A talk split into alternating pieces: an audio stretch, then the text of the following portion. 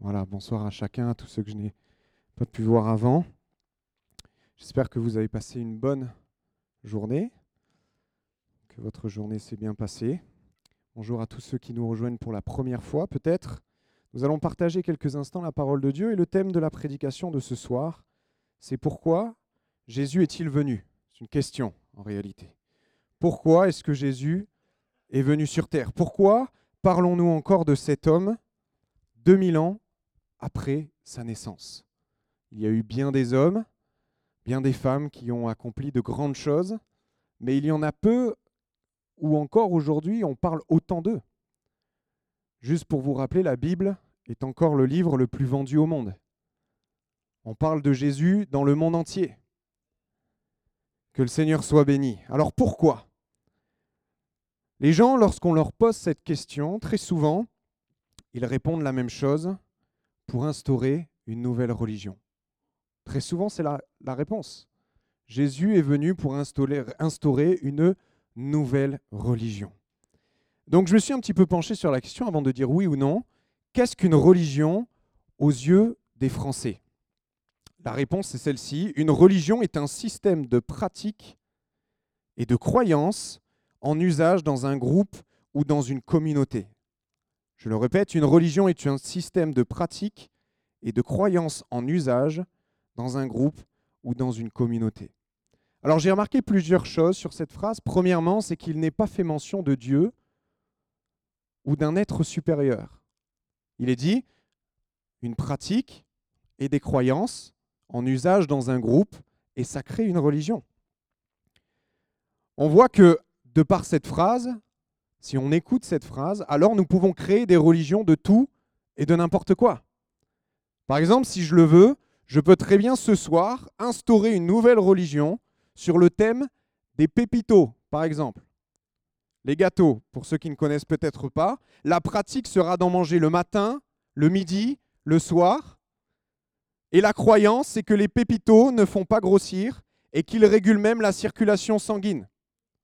On peut inventer tout et n'importe quoi à partir du moment où un groupe le croit, d'après la, définition, alors j'ai créé une religion. Vous voyez? Deuxièmement, ce que j'ai remarqué, c'est que les religions proposent, voire très souvent imposent, des ensembles de règles à respecter pour espérer atteindre par nos propres efforts une quelconque rédemption. Par exemple, on le voit, ne serait-ce que dans cette définition, la pratique passe avant la croyance. Je vous le relis, une religion est un système de pratique et puis de croyance. La pratique est mise en avant. Il faut faire, il faut agir. De manière plus claire, plus tu respectes les commandements, plus tu t'infliges des privations, et meilleur tu es. Voilà ce que pensent très souvent les Français, voire même le monde. Les religions nous imposent de faire telle ou telle chose ou nous empêchent de faire telle ou telle chose. Nos propres efforts d'après la religion, définissent notre niveau de sainteté. Plus j'accomplis des efforts, et alors plus je suis saint. Ce n'est pas ce que dit la Bible. Et nous allons voir simplement un exemple dans la parole de Dieu. Nous pouvons l'ouvrir ensemble dans le livre des Philippiens, au chapitre 3.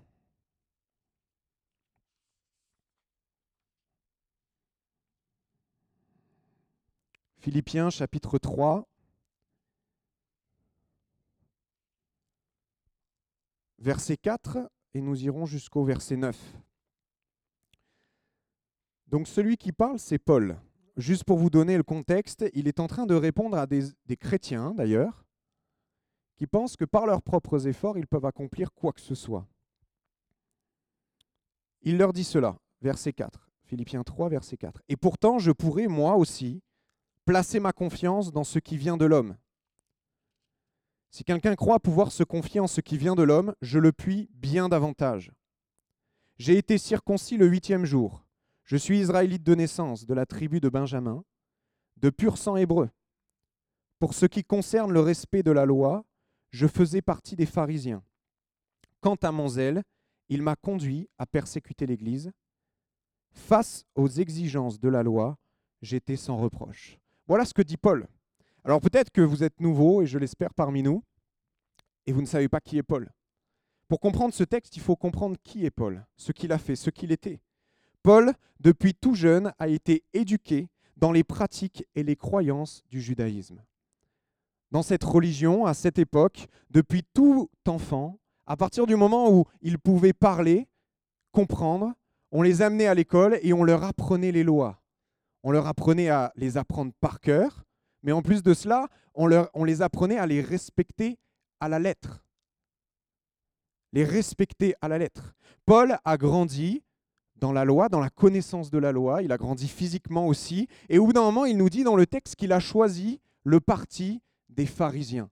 Alors les pharisiens, si vous ne connaissez pas, c'est un parti religieux qui était le parti le plus extrémiste de tous. Ils pratiquaient la loi, mais en plus de la pratiquer, ils l'interprétaient à l'extrême et ils obligeaient les autres à faire ce que eux avaient interprété. C'était, on peut le dire, des extrémistes de la loi de Moïse. Et Paul va faire partie, va choisir de faire partie de ces extrémistes-là. Paul déclare, et ce qui est impressionnant, c'est que au niveau de la loi, il dit J'étais irréprochable. Lorsque l'on connaît un petit peu de quoi la loi est conçue, qu'est-ce qu'elle demande de faire et de ne pas faire, c'est assez impressionnant de voir quelqu'un qui dit J'étais irréprochable. Jésus s'est souvent adressé à des hommes religieux de l'époque en leur disant Mais vous mettez un fardeau pesant sur les gens, mais vous-même, vous n'êtes pas capable de l'accomplir. Vous n'en êtes pas capable. Et pourtant, lui, Paul dit Moi, j'étais capable. J'étais irréprochable, sans reproche. Le terme hébreu pour euh, irréprochable dit aussi j'étais innocent. Je ne transgressais pas la loi, je n'en transgressais aucune. Et ensuite, il finit par dire que le zèle qu'il avait l'amenait à persécuter l'Église. Alors à l'époque, vous savez, Jésus, lorsqu'il est venu, qu'il est mort, qu'il est ressuscité, qu'il s'en est allé au ciel, les disciples ont commencé à partager l'Évangile. Des hommes et des femmes se sont joints à eux parce qu'ils ont cru au Christ, ils ont cru au Messie. Et alors qu'ils se réunissaient les uns avec les autres, ça a créé l'Église. L'Église, à la, base, c'est le mot ecclésia.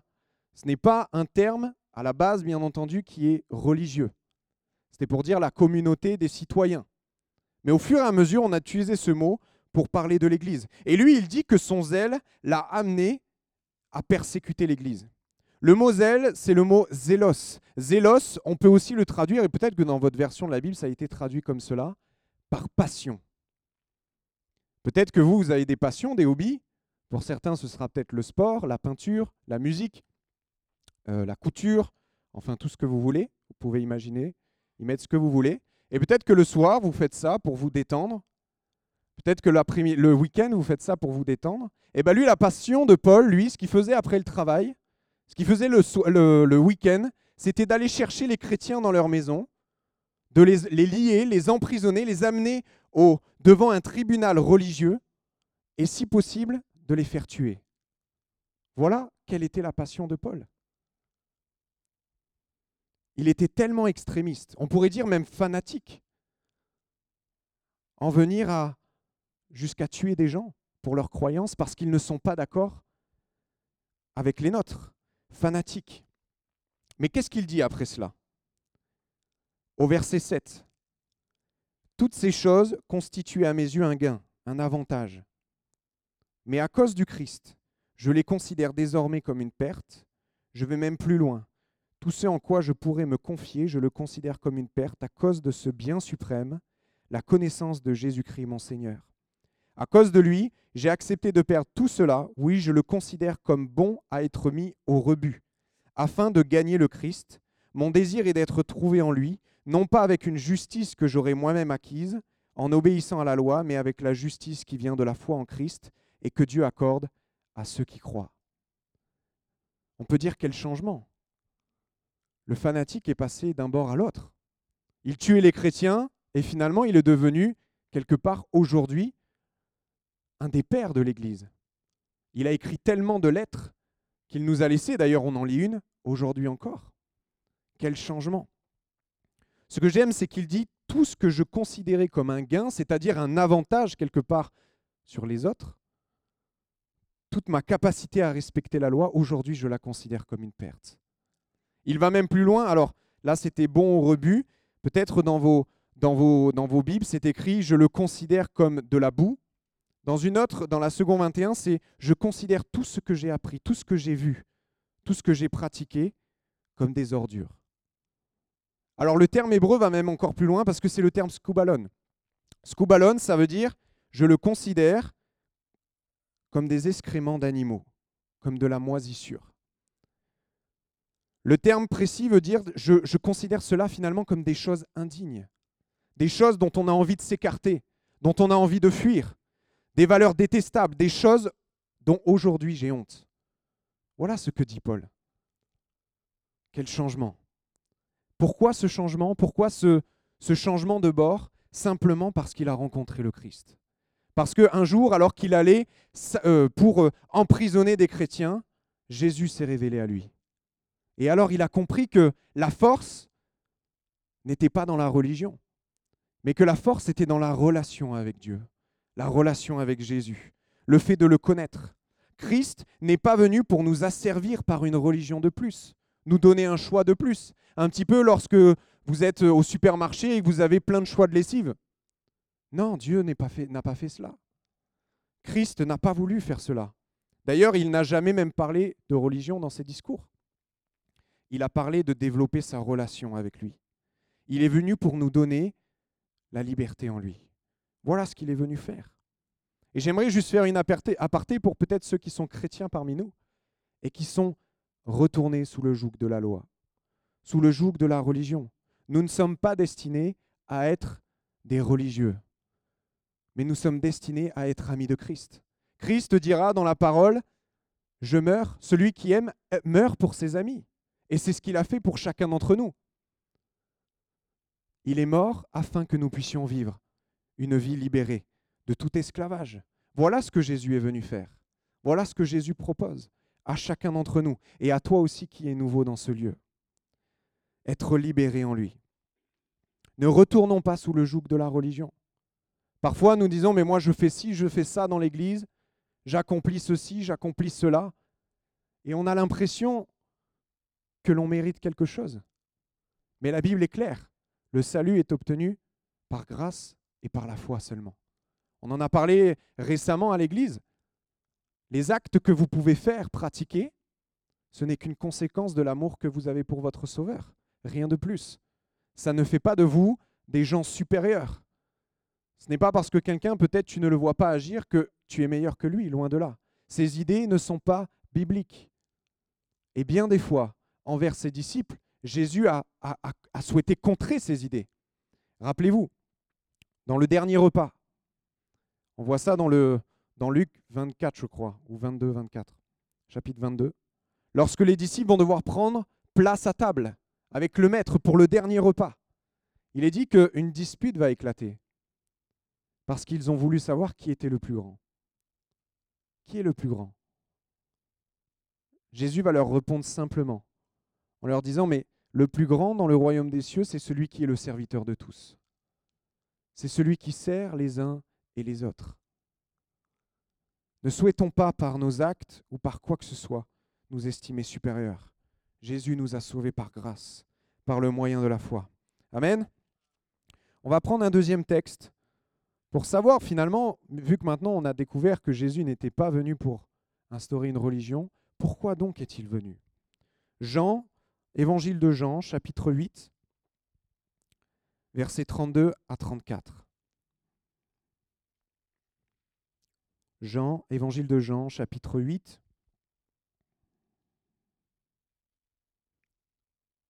versets 32 à 34. Alors là, Jésus est en train de parler à des Juifs et il est en train de leur dire, vous connaîtrez la vérité et la vérité fera de vous des hommes libres. Nous, lui répondirent-ils, donc les Juifs, nous sommes la postérité d'Abraham. Nous n'avons jamais été esclaves de personne. Comment peux-tu dire, vous serez des hommes libres? Vraiment, je vous l'assure, leur répondit Jésus, tout homme qui commet le péché est esclave du péché. Voilà ce que Jésus est venu faire. Jésus fait un constat à ces hommes juifs. Il leur dit, vous êtes esclaves, mais il y a quelque chose d'autre. la solution. Mais la vérité vous affranchira.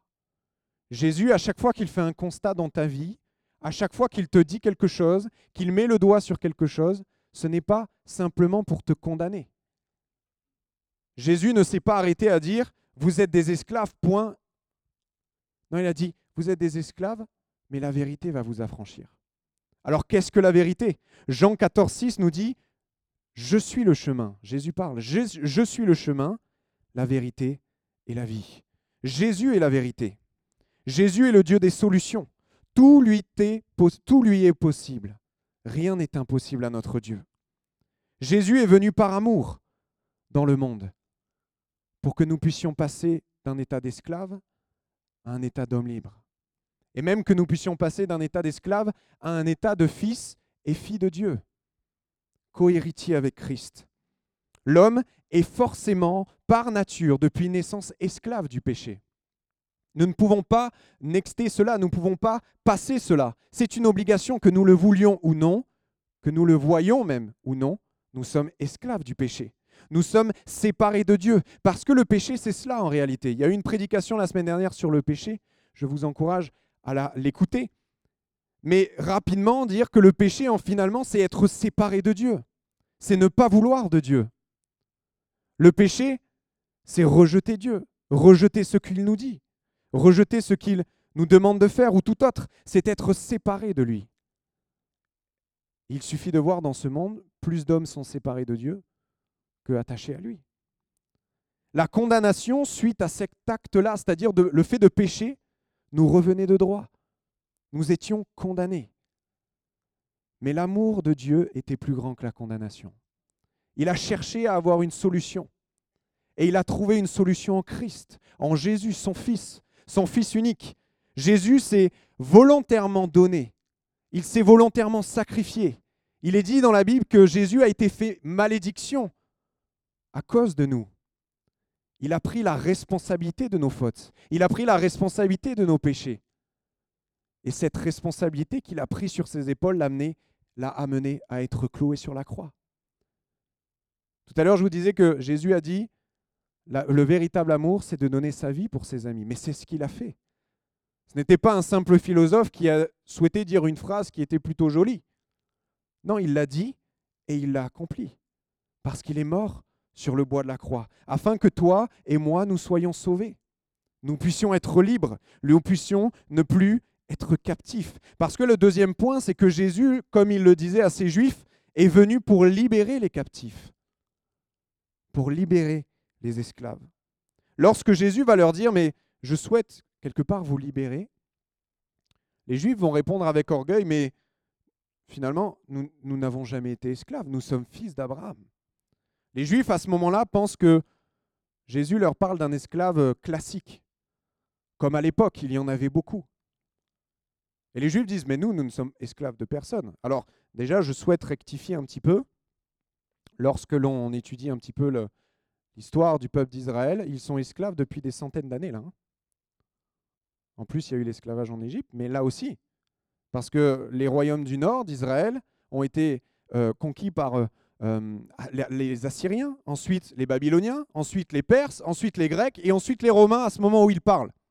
Ce qui je trouve ça dingue, c'est que les Juifs sont sous domination romaine et ils disent on est esclave de personne. Il y a des Romains partout. Hein tu es esclave de quelqu'un. Mais Jésus ne souhaite pas relever l'esclavage classique de l'époque, il souhaite relever l'esclavage spirituel. Jésus parle d'un esclavage spirituel qui déteint forcément sur le naturel. Le péché, c'est être loin de Dieu, et être loin de Dieu nous amène à être esclave. Peut-être que tu ne le sens pas, tu ne le ressens pas, tu ne le vois pas, mais tu es esclave. J'aimerais ce soir que tu puisses simplement dans ton cœur chasser cet orgueil qui te dit non, moi je suis libre, et faire un constat sincère de ta vie. Regarder ton existence avec des yeux neutres et te demander si tu es réellement libre. Est-ce que la situation peut-être difficile que tu vis aujourd'hui, tu l'as choisie? Peut-être que oui, peut-être que non. Est-ce que peut-être toutes les substances que tu ingères sans pouvoir te contrôler, c'est être un homme libre? Est-ce que peut-être tu es esclave du mensonge? Peut-être que tu es esclave même d'une dette que tu as une difficulté à rembourser? Je ne sais pas. Peu importe. Regarde réellement ta vie. Et dis-toi, mais où est-ce que j'en suis aujourd'hui? Peut-être qu'aujourd'hui tu es dans une tempête, tu n'arrives pas à t'en sortir. Les tempêtes, ça arrive à tout le monde. Mais aujourd'hui, tu es désemparé et tu ne sais plus quoi faire. Est-ce que c'est l'attitude d'un homme libre? Je ne pense pas. J'aimerais te dire que nous pouvons, comme ces Juifs qui étaient esclaves des Romains, nous habituer à l'esclavage. Ne plus nous en rendre compte. Et finalement, nous trouver des excuses. L'excuse la plus connue que l'on entend souvent, c'est c'est la vie. On n'a pas le choix. On doit subir. Parfois, on a un enfant. Moi, j'ai déjà entendu des parents dire à leur enfant, alors qu'il est tout jeune, tu verras la vie, oula, tu vas galérer. Hein Il n'a même pas commencé fini de jouer avec ses, ces bonhommes-là, ces Playmobil, qu'on lui dit déjà que la vie, c'est fichu. Est-ce que c'est les paroles d'un homme libre ou d'une femme libre? Nous pouvons nous habituer à l'esclavage. Mais j'aimerais te dire que cette phrase c'est la vie, c'est pour ceux qui n'ont pas Christ avec eux. Parce que, certes, je ne vais pas te promettre une vie toute rose, sans échec, sans difficulté. Mais à chaque fois que tu tomberas, le Seigneur Jésus sera là pour te relever. À chaque fois que tu seras en difficulté, dans une situation inextricable, le Seigneur te montrera la porte de sortie. Parce que le Seigneur est bon et il souhaite, dans chaque difficulté, être présent avec toi. Le Seigneur n'est pas de ces personnes qui, lorsque tu as une difficulté, un problème, un souci, il se cache. Non, le Seigneur, il est là pour être avec toi dans la difficulté. Le Seigneur veut notre bien, parce qu'encore une fois, il est venu par amour et pour nous libérer. Alors qu'est-ce que demande Jésus? Tu te dis, bon, c'est bien beau, mais là, il va, me présenter l'addition. Hein? Toujours à la fin qu'on la paye, hein, généralement. J'aimerais te dire que déjà l'évangile est complètement gratuit, mais que le Seigneur Jésus ne te demande pas, comme toute autre religion, de faire tant et tant de choses. Tu ne vas pas avoir une liste en sortant de ce lieu te disant tout ce que tu dois faire à chaque moment de la journée. Loin de là. La seule chose que Dieu, que Jésus te demande, c'est de l'aimer de tout ton cœur. C'est tout. C'est la seule chose, le seul engagement qu'il demande de la part des humains. Dieu demande que tu puisses lui faire confiance, que tu lui puisses lui donner les clés de ta vie et que tu puisses passer tranquillement du côté passager, lui laissant la place du conducteur. C'est la seule chose que Dieu te demande, c'est la seule chose que Jésus te demande. Rien de plus. Jésus n'est pas venu pour une énième religion. Jésus est simplement venu pour avoir une relation retrouvée avec nous. Le péché nous avait séparés. Mais si maintenant, ce soir, tu prends la décision de croire en Dieu, de croire en Jésus, dans le fait qu'il est mort à la croix, qu'il est ressuscité pour toi, et qu'il te permet simplement d'accéder à nouveau à la présence de Dieu, alors tout peut changer dans ta vie. Tout peut être transformé. Tout peut être transformé.